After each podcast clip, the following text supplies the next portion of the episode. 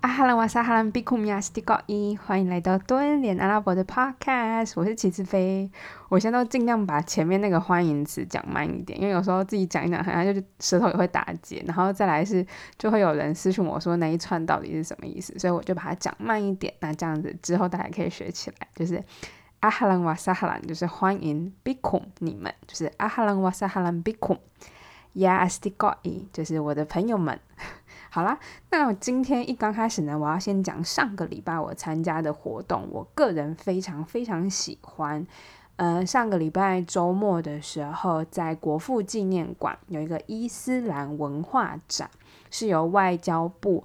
跟呃回中华民国回教协会，还有一些相关的驻台机构合办的一个文化展览。我记得为期好像诶两周左右吧，就是从呃四月九号到十八号。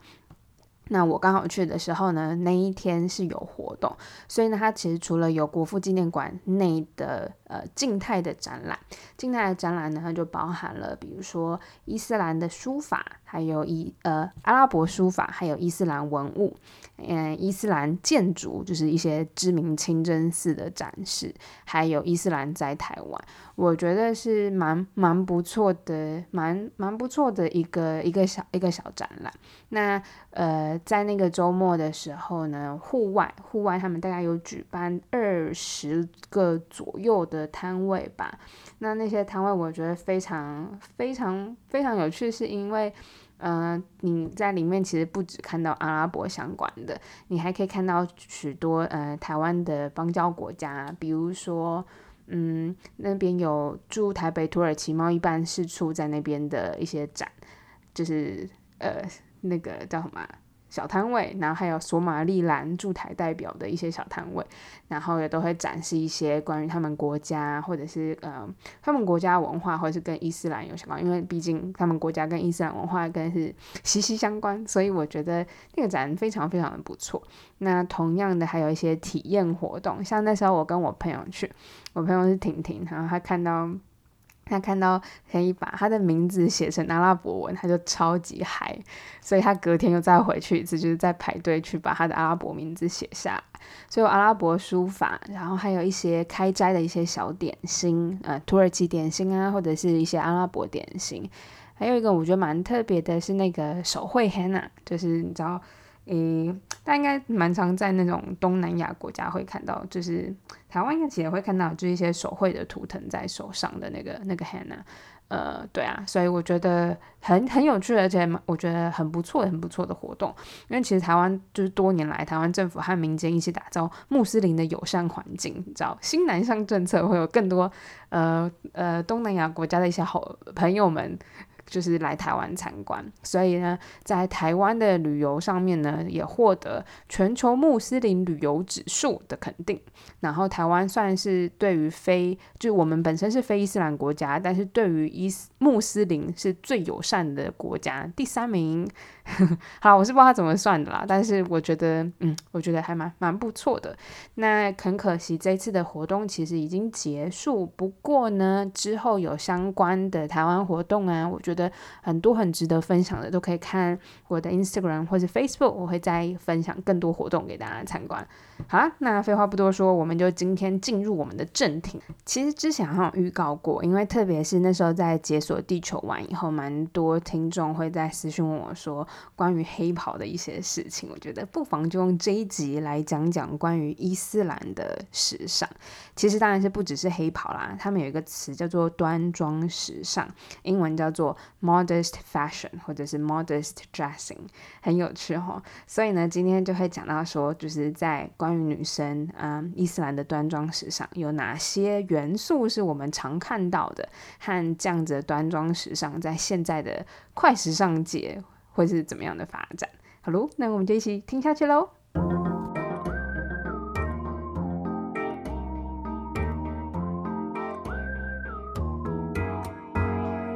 端庄时尚 （modest fashion） 或叫做 modest dressing，其实我觉得很有趣，因为其实我个人是相信每个女生都是爱美、爱美的，就是爱美是每个女生的天性。人家嗯，以前的人会说“女为悦己者容”，就是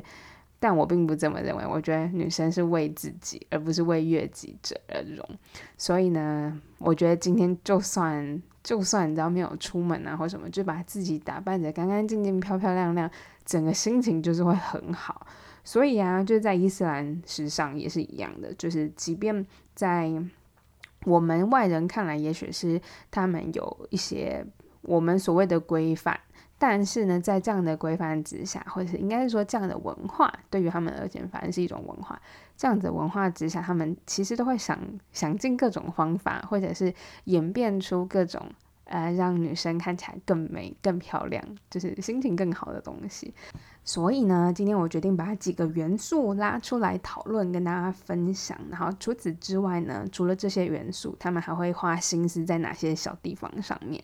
以及最后呢，就是在这样伊斯兰的时尚，就是呃端庄时尚的发展之下，嗯，不同的国际大大品牌等等会是怎么样发展？好，那我们先先从元素的地方讲起好了。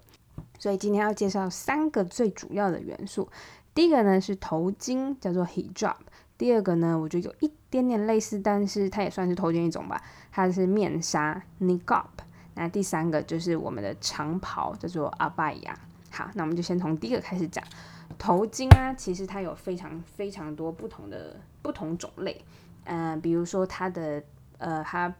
包的。涵盖度，比如说他是只有把头发包起来，但脖子露出来，还是他是整个脖子和头发都是一起遮起来的，还有甚至是他的头巾是再长一点点，然后那个下摆的地方大概会整个遮到他的胸部，就是等于是你知道一连很像小香菇的那种，就一连串到它的上半身。对，其实有非常非常多不同的包法。那我个人呢，很喜欢的一种包法呢是。诶，他只有把头发盘起来，但是是可以看得到他脖子的。我觉得那个是，我觉得看到脖子的曲线是很美很美的事情。那他们的。呃，包法的头巾变化也会有不同的花色，然后或者是它盘起来的方式也会也会不同，就有点像是我们女生绑围巾吧？你知道围巾不是绕两圈而已，对不对？女围巾还会有吗？打一个结啊，然后哪个皱褶要哪个地方比较挺？其实头巾也是一样的意思。那另外一个头巾还有一个很有趣的地方是。头巾啊，它有一个搭配性的商品，它是一个小发，呃，有点像我们的鲨鱼夹，但它的鲨鱼夹上面呢有一个塑胶花。那个塑胶花这样说起来有点扫兴，但是你知道我们像台湾的那个呃婚丧喜庆啊，就是丧礼的时候，不是会有一些罐头塔嘛？然后罐头塔旁边就会围绕着花嘛。就是那种塑胶花，但它在更大颗、更大蕊一点，还会粘在鲨鱼夹上面。那这样的鲨鱼夹呢，会用在女生把头发盘起来的时候，把它夹住。夹住的时候，那个花不是给别人看的，而是他们在绑上头巾的时候，头巾就会盖上去，整个头就会看起来非常非常大颗。那个头有点像是我们喜欢看女生的扣头吧，就是你知道。扣头的那个地方，后脑勺会凸出来那一大块，其实这主要是要显示出的是，呃，头巾底下的发量是很丰富的。我觉得这超级有巧思的，就是从来没有想过说，诶，其实还有这一招。当然，就是塑胶花是一个产品啦，他们还有你知道其他奇奇怪怪的方法，就是让那个扣头的地方更明显一点。所以呢，hijab 是我们第一个要讲到的元素。那第二个要讲到的元素呢是面纱，叫做 niqab。niqab 就是呃也算是一种头巾吧。那它最主要。区分的方式就是，它是盖住你眼睛以下脸部的地方，所以就会只露出两颗眼睛。那其实你搞并不是所有阿拉伯女生，或者是所有阿拉伯国家都要求女生这么戴的。现在还比较常见的会是在，比如说沙地阿拉伯，还算蛮多女生会戴着 niqab。嗯，那有一些其实是他们选择的。那之后会再讲为什么他们会选择戴上 niqab。Niqab 呢，我自己有戴过，嗯，我自己戴的时候，我就看着镜子，会觉得有点奇怪，就是，嗯，有点不太，就真的是有一层隔阂。那 niqab 在最早最早其实是有用途的，因为在沙漠地方，就是当风沙一起来的时候，那个风沙真的会让人非常不舒服，所以有一块布能够遮住那些风沙是非常有用的。这是从一刚开始是这样子来的。那后来呢？呃，其实。他们还是是有在使用，那至于交易上有没有要求别人把这些东西遮起来，其实是并没有的。那我这边就不再就是细分说，你知道哪些教派啊，哪些等等的，就先跟大家讲，就是这两个这两个元素。那第三个呢，就是之前在节目上面有介绍的阿拜亚，阿拜亚就是我们所谓的长袍。阿巴亚呢，通常是深色深色系列的，然后最常见的会是黑色的阿巴亚。那现在呢，随着选项越来越多，然后也有越来越多的设计师投入呃阿巴亚的设计，所以呢，阿巴亚的颜色还有款式都有非常多的变化。像我之前一刚开始去出差的时候，我就想说，啊，就知道偶尔也才出去一次两次而已，就我就买了一个家乐福最便宜的长袍。那那个长袍呢，质感就真的有差，比如说它蛮不透气的，那它上面的一些装饰啊，非常容易掉，就是它是像那种小水钻吗？哎，不对不对不对，它是就是那种粘胶一粒一粒颗粒的那个，就非常非常容易掉。重点是还有它的长度，好的阿拜亚它的长度是一个非常刚好，它并不会拖到地板。我那个呢，它就知道有一个。呃，S 号、M 号、L 号，所以呢，它比较难，就是挑到最适合你自己身高的长度。我记得我那个稍微偏短一点点，露出小脚踝，有点小心机，就可以露出那个鞋子的部分。后来呢，我就出差几次以后，我发现阿巴亚实在是太好穿了，因为。因为刚开始我其实出差的时候，我里面还是会穿的，只要还好好打扮一下，比如说我会穿个衬衫啊、长裤，就是我还会认真穿着一个要去上班的衣服。后来啊，你知道阿巴雅一招上，就根本没有人管你里面在穿什么，因为到最后就是披上一件黑色的，所以我后来里面就是穿你知道 T 恤啦、牛仔裤啦，反正阿巴雅照上去，别人也不知道你里面穿什么。后来阿巴雅真的是我的很像我的工作好制服。然后刚刚有说为什么女生会呃女生还是会有爱美天性，因为我买了那一件家乐福黑色的阿巴雅之后，我就一直在嫌弃它，就觉得它很不透气啊，然后没那么好看。你就是看路上人家的阿巴雅，就是即便是黑色的，它还是会有一些很细节的花纹装饰在。然后冬天还有一些阿巴雅的厚版。就是有点像外套，然后还是比较扎实一点的。那后板就是比如说，嗯，口袋的部分呢，它就会跳的一个灰色格子等等，就很好看。所以有一天呢，我就下班以后就跟同事讲说，我今天没有要直接回家，我要去逛街了。他说，就是沙乌地你要逛什么？就是女生在沙乌地其实是没有办法试穿的，你没有办法在店里面试穿衣服。他说你又不能试穿，你要逛什么？我说没有，我要去逛阿拜呀。所以我就跑去了一个附近的商场，我就认真去里面逛起了阿拜亚。阿拜亚其实大部分都还是黑色，然后有一些深咖啡色、深蓝色，比较呃设计师款或者是比较比较高端款的，我才会看到比较亮色系的颜色。然后我在那边买的呃深色为主，但是还是有一些你知道灰色啊什么等等。但你说会很 colorful 那种吗？其实我没看过，对。总而言之，我那天就是下班以后，我就跑去那个阿呃阿巴雅的店，我就去去找那种各式各样的阿巴雅。我那件其实没有很贵啦，但是比家乐福的贵。然后那一件是一个灰色的，料质又好，然后旁边还有小水钻。我每次搭计程车的时候，就是呃大太阳嘛。在沙乌地基本上都是大太阳啊，不是晚上的时候都是大太阳。在大太阳照到计程车上里面的我，那我就像是一个 disco 的舞厅，那里面闪闪发亮，整个车子都被照的，你知道闪闪发亮，我觉得超级好笑。好啦，总而言之就是 hijab，还有 niqab，还有 abaya，就是这三个是端庄时尚。呃，其实都会发现一个共通点，就是他们都会适当的遮住，呃。肌肤，然后不想要露太多，对。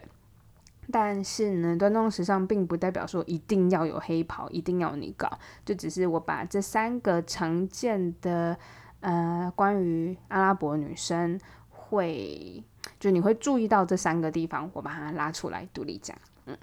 那这三个地方，你就想说，诶，天哪，就是它其实都遮住蛮多地方，比如说像头发好了，就是呃，那他们还需要去做头发吗？比如说阿拜亚好了。他都已经穿着黑色的这样罩起来，那他里面还会再去做其他打扮呢？我跟你们说，他们超级用心，最不用心的呢就是我，但他们呢非常非常的用心，在除了遮住的地方以外，他们还有很多其他的展示空间，其他的小细节呢是需要注意的。第一个呢就是袍子底下，袍子底下是另外一个世界，大家应该大家。有没有看过那个《欲望城市》？《欲望城市》有一集好像就是在呃，迪拜还是阿布扎比拍的。它里面有一个画面呢，就是指说那些阿拉伯女生的黑袍下全部都是名牌，没有错，真的不夸张。他们在黑袍底下基本上就是行头都是非常非常厉害的。他们的黑袍其实也会有在分，就是有些人他的黑袍他的扣子不会扣，就是他前面的前排扣子不会扣，所以他走路的时候是有风的，你就可以看到，嗯，黑袍稍微的飘逸，然后可以看到它里面的很奢华的国际精品。那就算是他有扣起来好了，就是刚刚就会讲到说，比如说他举手投足之间呢，你就可以看到，呃，比如说他的鞋子。鞋子就是非常非常重要的一门学问。比如说啊，诶，大家知道那个爱马仕去年有有一款非常非常火红的鞋子，那一个鞋子记得就是肤色吧，我其实不知道那一款叫什么，但是大家一定有看过，就是爱马仕的拖鞋，不夸张诶，在杜拜真的是人脚一双诶，每个贵妇哦。最常见的是咖啡色，就是它的经典款。然后我记得有一些是白色跟黑色，也很多人买。但真的是人脚一双爱马仕，他们鞋子是一个展示他们个人风格的一个重要的地方。鞋子，呃，除了拖鞋外，他们很多高跟鞋啊，就是然后去逛街的时候穿高跟鞋等等的。总而言之，鞋子是一个他们的。一个战战场，就是他们要你知道宣示自己今天打扮多漂亮的话呢，鞋子是一个绝对不可或缺的地方。第二个呢，就是他们的脸部了。刚刚就会回到脸部，对不对？比如说头巾。嗯，有些人的头巾它会是有点然后一丝一丝包上去的，所以它就会轻轻的罩住头部，然后头发你其实还是可以隐隐约约的看得到，或者是他会把头发稍微的露出来。所以呢，对于他们的头发保养来讲，其实也很重要。他们头发基本上就是追求发量多，然后发质好，然后呃最好是你知道黑色乌黑亮丽的头发。他们有些是咖啡色啦，但是你知道要很饱满的那种颜色，所以呢，头发也是一个非常非常重要的点。但假使今天他们是呃认真的把头发包起来的话呢，那需要注意什么呢？他们就会非常在意他们的妆容。阿拉伯化妆没有在跟你开玩笑的，像我们亚洲派啊，亚洲日日韩，比如说韩国好了，就会追求一种。呃，精精致不对不对，韩国比较像是追求一种无为，就要看起来气色很好，然后顶多个红唇腮红，但你不会你知道大红大紫大眼影那种，对不对？然后像日本，日本的话就是追求一个精致，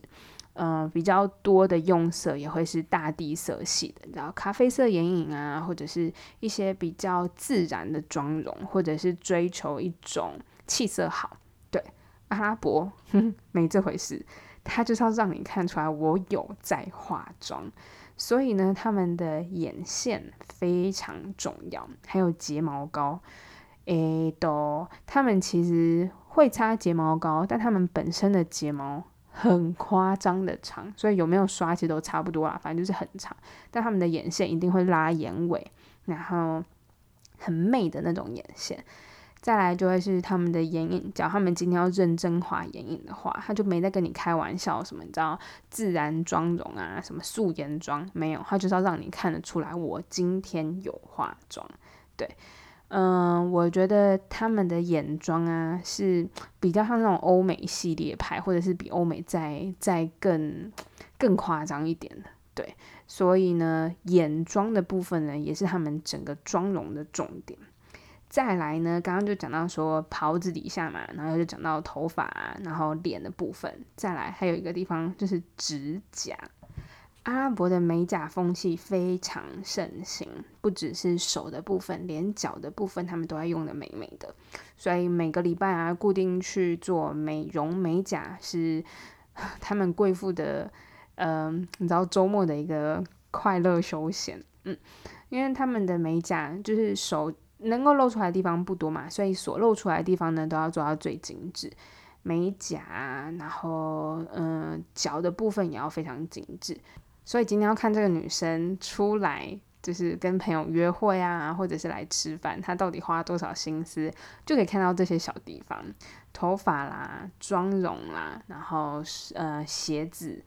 指甲等等，都是一些小细节。在台湾，像我自己就。比较不会这么注意到吧，但在他们那边，也许是今天我能够展示的地方，也许就比较不多了。你知道，黑袍可能就大部分大家就已经在同一个起跑点上。那假如要赢在这场战争的话呢，你知道就要把其他小细小细节的地方更努力，毕竟魔鬼藏在细节里。好啦。那今天后来要讲的是这个端庄时尚，他们会是怎么样发展的？其实，在二零一四年的时候啊，DKNY 的设计师，呃，就有设计一款穆斯林斋戒月系列的服饰。所以在二零一四年的时候，DKNY 其实算是最早，呃，开启穆斯林端庄时尚的这个市场。那随后在二零一五年的时候，H&M。Hnm 也有率先聘请穿着长袍的女模特来拍摄广告。其实，所以呃，更多的时尚圈啊，快时尚圈越来越注重快呃端庄时尚的发展。那大家一定没有想到，Uniqlo，Uniqlo 呢，它也有出一款呃出一系列的穆斯林设计，然后是有一个穆斯林设计师推出的，那个穆斯林。穆斯林设计师叫做 Hannah Tajima。Hannah Tajima，他其实本身是英日混血儿，他在英国出生，然后也受日本文化的影响，本身呢是一位穆斯林，所以就是在这样三种截然不同的文化之下，他有一系列很特别的作品。他曾经表示过说，他很喜欢日本这样子简约的文化，他也深受大自然的那些元素影响，因为他本身在英国的郊区长大。同时呢，又要嗯尊他，同时又把作品呢混合进他穆斯林的身份里面，所以呢，他就跟 Uniqlo 联合推出了这一系列的端庄时尚作品。我其实有上网看一下他的作品啊，就是 Uniqlo 上面，它就叫做 Uniqlo Hanata Jima 系列，里面呢包含了外套啊、衬衫、设计上衣、T 恤、洋装、裙装、配件。所以，但其实这样，它的衬衫设计上衣啊，或者是那些裙装，在我们一般生活，就是不见得一定是要穆斯林才可以穿，就是它其实是混，就是一种，我觉得是，嗯，一种多元文化的展现，而并不是说哦，就是穆斯林，就是这是穆斯林的服饰这样，比较多，呃，看起来比较明显的可能会是配件吧，就是配件是一些头巾，呃，头巾类的东西，但至于其他的。我自己就都超级想买的。在 Uniqlo 之后啊，像是呃 DNG，它也有推出高级系列的长袍以及头巾。那除了时尚漂亮之外呢，还有一些是实用型的。比如说 Nike 啊，它在二零一七年呢就曾经推出过为穆斯林女性设计的运动用品——运动头巾。那这个运动头巾呢，叫做 Nike Pro Hijab。那时候推出来的时候，我记得网络上的声音就你知道，hater 就蛮多的，就是说，哦，Nike 就是身为一个运动品牌的老大哥，怎么可以这样子去打压，呃，就是帮助伊斯兰去打压妇女的呃展就是妇女展现自我的时候，就是还怎么还推出这种运动头巾来帮助，还就是还让那些他们已经不想戴头巾了，你还让他们有这样子的理由，有这样的产品让他们继续戴，然后我就觉得很好笑，就是人家 人家想要穿什么，到底是跟你有什么关系啊？你凭什么觉得说，嗯，女生戴头巾就是因为他们不想戴？说明他们想戴啊，那 Nike 就是推出了这些东西，让他们有选择权，不是很好吗？好啦，题外话，总而言之呢，就是你可以看到在一系列，不论是嗯休闲品牌、运动品牌，甚至是高级品牌上面呢，对于穆斯林，呃，端庄时尚上面都有更多更多的心力和更多更多的选择以及发展。最后呢，就来分享看看我自己穿黑袍的体验好了。就是穿黑袍这几个月下来啊，我蛮能享受黑袍了。现在，对，呃，黑袍对于我而言，它非常非常的方便。然后再来是黑袍，有时候走在路上啊，就真的是有风的时候，你知道，丞相起风了，你的黑袍就在空中飘舞，就很像魔法学院。然后再来最后一个是，我觉得黑袍它它罩住我的身体，不会让我嗯有就是身体的曲线上面。也许你知道对自己的身体，你知道越来越胖没有自信的时候呢，黑袍就是一个超级好帮手呢。对，所以我个人到后来是蛮享受穿黑袍，也蛮享受不用去想明天要穿什么，就是你知道黑袍罩上什么事情都好说。那关于当地人啊，呃，穿黑袍或者是 niqab，呃，特别是 niqab 好了，就是 niqab 就是刚刚有讲到说只露出眼睛的那种面纱。我那时候在跟买黑袍的那个姐姐在聊天呢，我就在问她说，诶，那你们就是，嗯，像她自己是 hijab，她就只有把头发围上而已。她就说她之前其实是也要戴 niqab 的。那那时候是因为在几年前，沙地都还算蛮保守的，会有宗教警察。那宗教警察就会叫那些路上的，呃，特别是当地女生吧，就会劝说他们要就是戴 niqab。嗯，那他自己本身是不太喜欢，就是他平常是不会戴。但那一天我见到他的时候，他他有带，对对对对对，他有带，但他有给我看他的照片，他就拿手机，我们就在聊天，他就拿手机给我看，就他平常是不太会带的，在工作上才会带，就很有趣，是因为，诶，戴尼高对他与对他们来讲也是很有安全感的一件事，诶，你可以想想看，就是敌明我暗，就是我可以看到你，但你看不到我那种感觉。所以在工作上，因为他会需要接触到很多客户啊，或者是呃，有一种是，嗯，比如说路上的男生嘛，就你还是会有嗯，男生的客人，比如说经过，然后会会望向里面，他就不想要这么多阿里阿扎，或者是这么多。资讯让别人看到，所以他们就会带个那个，对于他们来讲是非常有安全感的事。他就是说，他现在虽然没有人强迫他戴，但他认为他在工作上戴那个，他比较喜欢。嗯，然后也让我想到说，呃，我在进沙乌地海关的时候呢，蛮多海关是女生的，然后那些女生也都戴上那个。你可以想象，就是你每天要看这么多人，然后你知道你的喜怒哀乐那些表情都全写在脸上的话呢，他们只要带个你 GOP，就大家就只看到他眼睛，所以我觉得三号应该是很有安全感的事情吧。